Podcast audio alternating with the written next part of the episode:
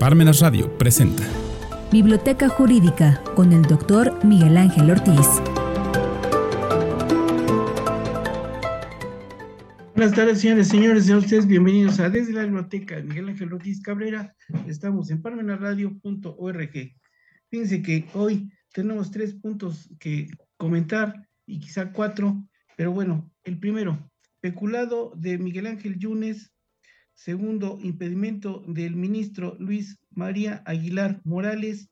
Tercero, 20 jueces del Poder Judicial Federal en capilla. Y bueno, vamos a empezar. El primero, se descubrió un desvío de recursos del ISTE cuando su director fue el señor Miguel Ángel Yunes Linares. Ya tiene algunos años, pero hasta ahora que pudieron hacer las investigaciones, y las auditorías se descubre, y no era una cantidad pequeña, era una cantidad bastante considerable. Y ello, como, como es un desvío de recursos, ¿saben qué? Constituye el delito de peculado. Y ello está contemplado en el artículo 223 del Código Penal Federal. Entonces, eh, si, si las cosas caminan, aquí está el artículo 223 del Código Penal Federal. Aquí está. Si esto es así, yo por, ese detalle sugiero la lectura de estos libros. El primero es el de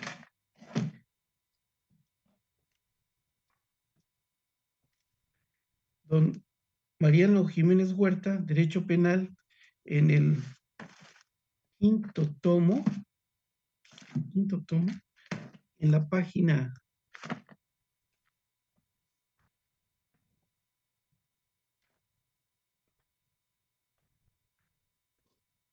434 está perfectamente bien explicado el peculado. Inclusive don Mariano, a quien otro le guste conocer, explica cuál es el bien jurídico protegido y es el interés que tiene la administración pública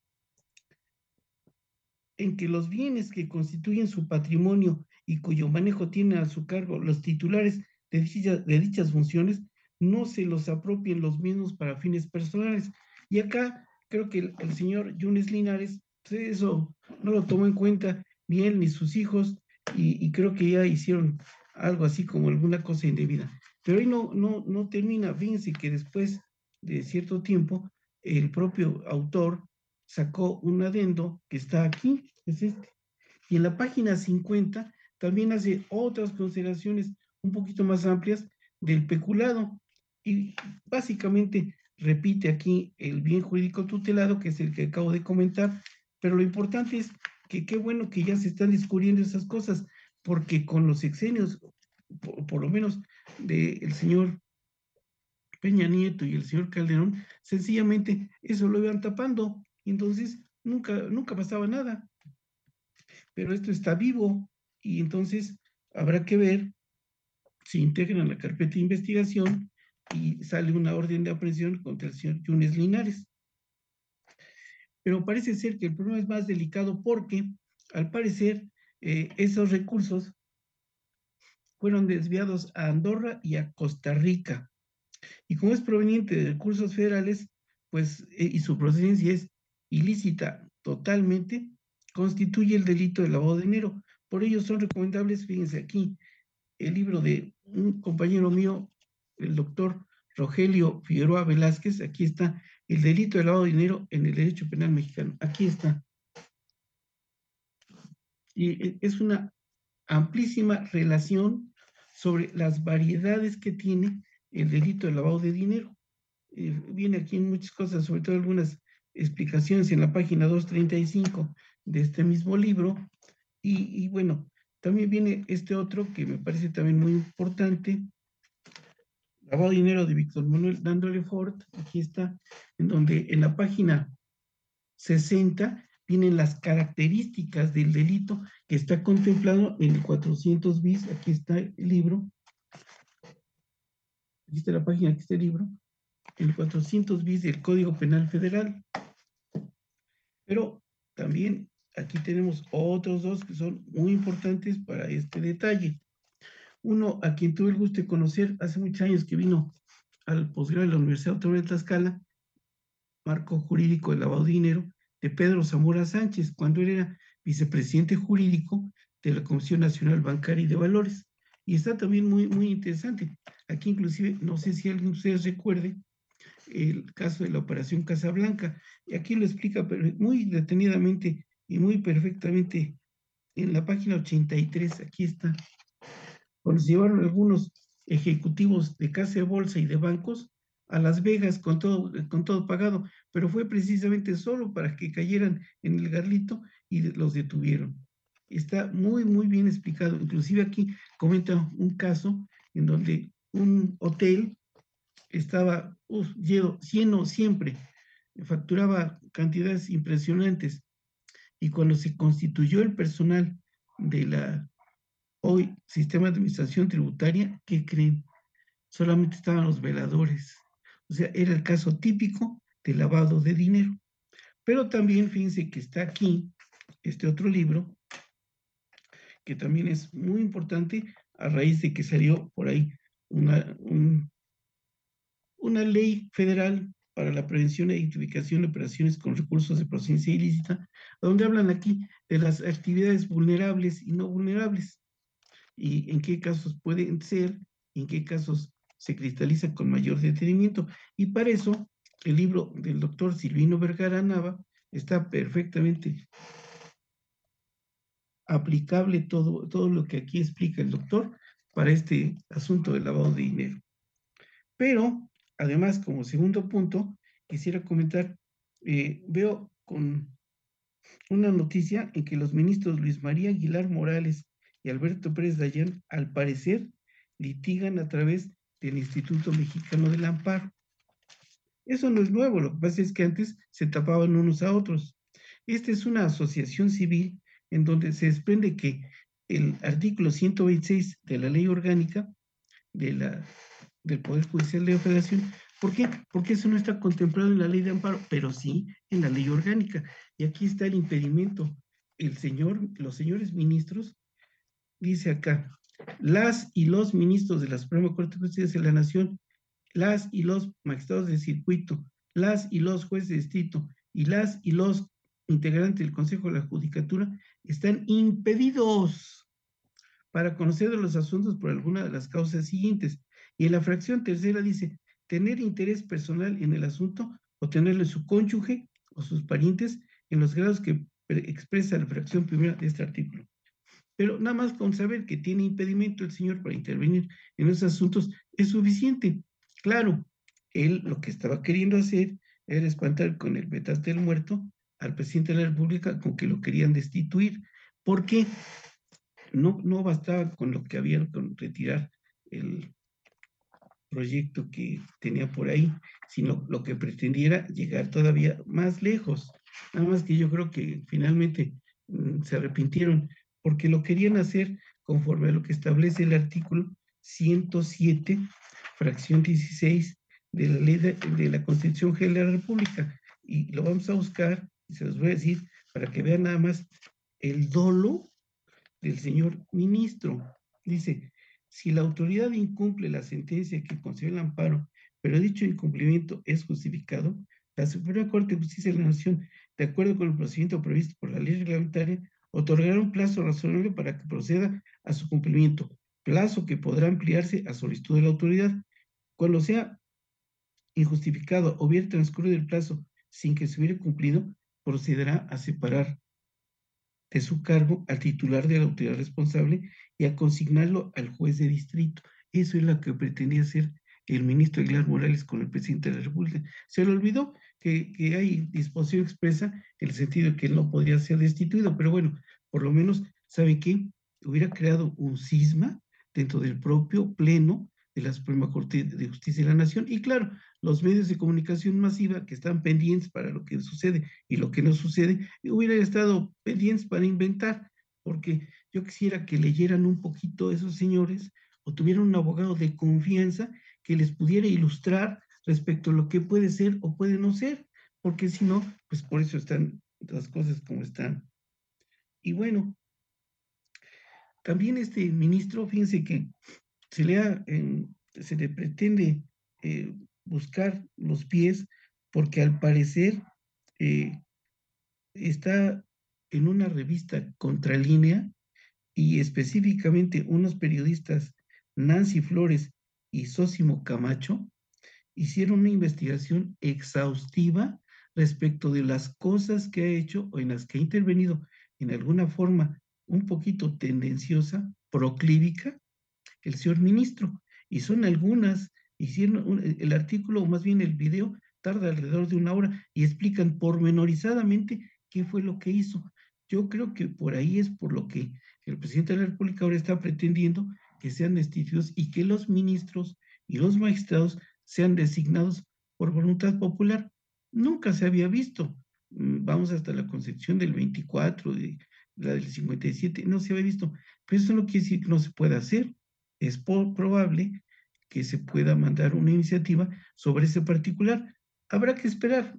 Hay que ver primero quién gana las elecciones, si tiene la mayoría en el Congreso, para poder cristalizar eso, porque si no, pues nada más va a estar haciendo mucho ruido sobre este punto. También otra cosa que quisiera comentar es que, fíjense que hay un video en el que se refiere que hay, es de un señor Fabricio Mejía Madrid, y refiere que hay comportamientos indebidos por parte de jueces del Poder Judicial Federal. No sé si sea cierto o no lo que explica el señor Fabricio Mejía, pero cuando el río suena, agua lleva. Y entonces esos mm, jueces del Poder Judicial Federal eh, han utilizado artificios para dejar en libertad, ojo, a quienes, a huachicoleros, y ello es atentatorio de los delitos contra la administración de justicia. Y es lo que debe vigilar el Consejo de la, Judicatura.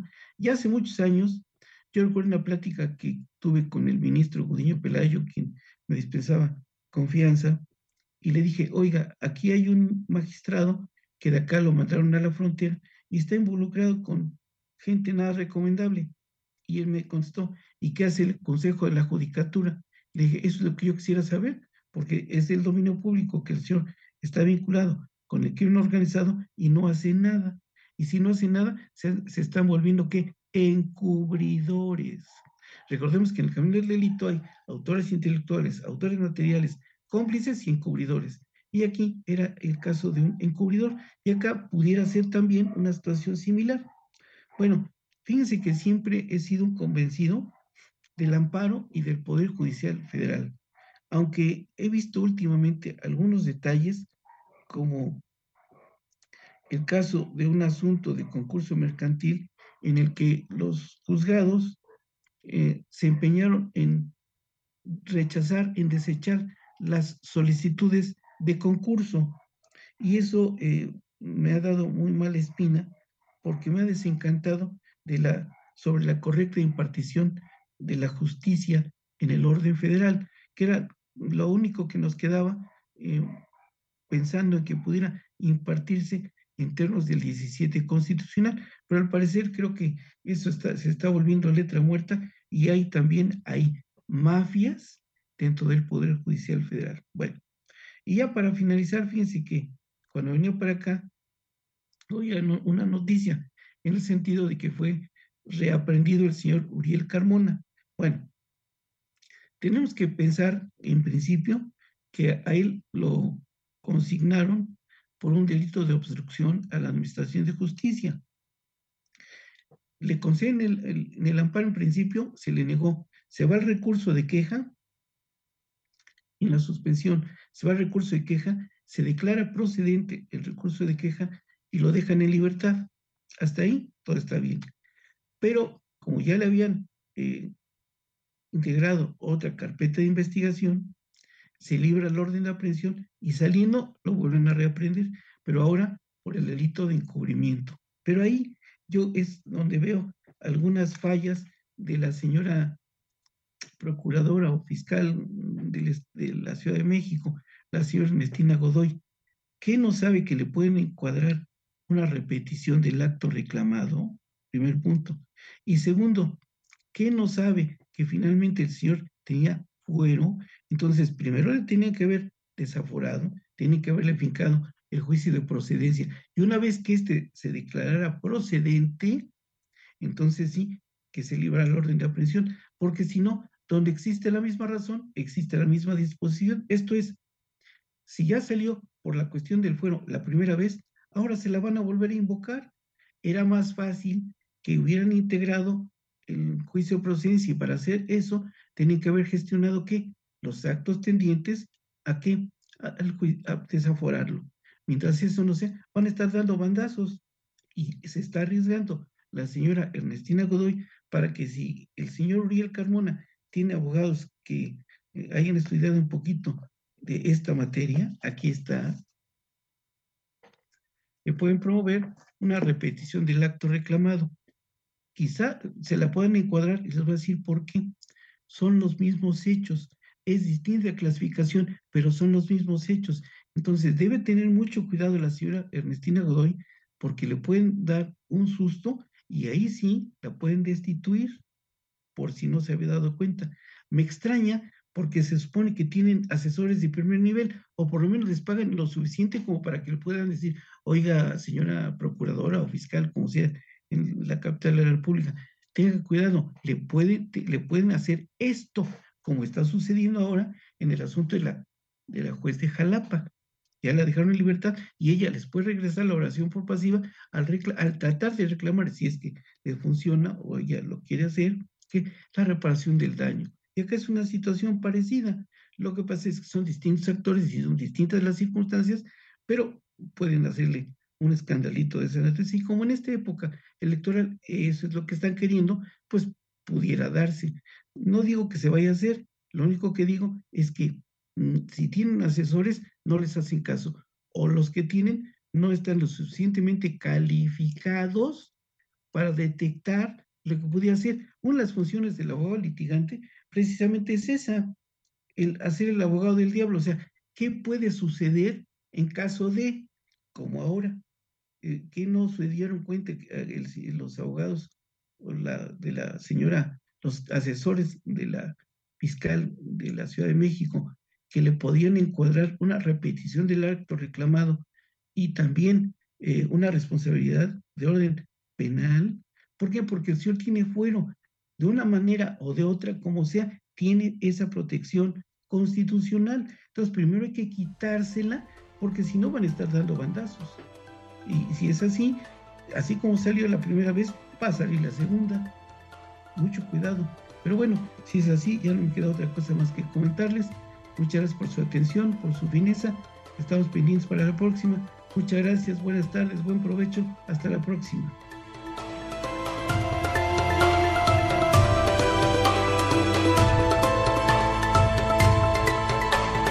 Radio presentó Biblioteca Jurídica con el doctor Miguel Ángel Ortiz.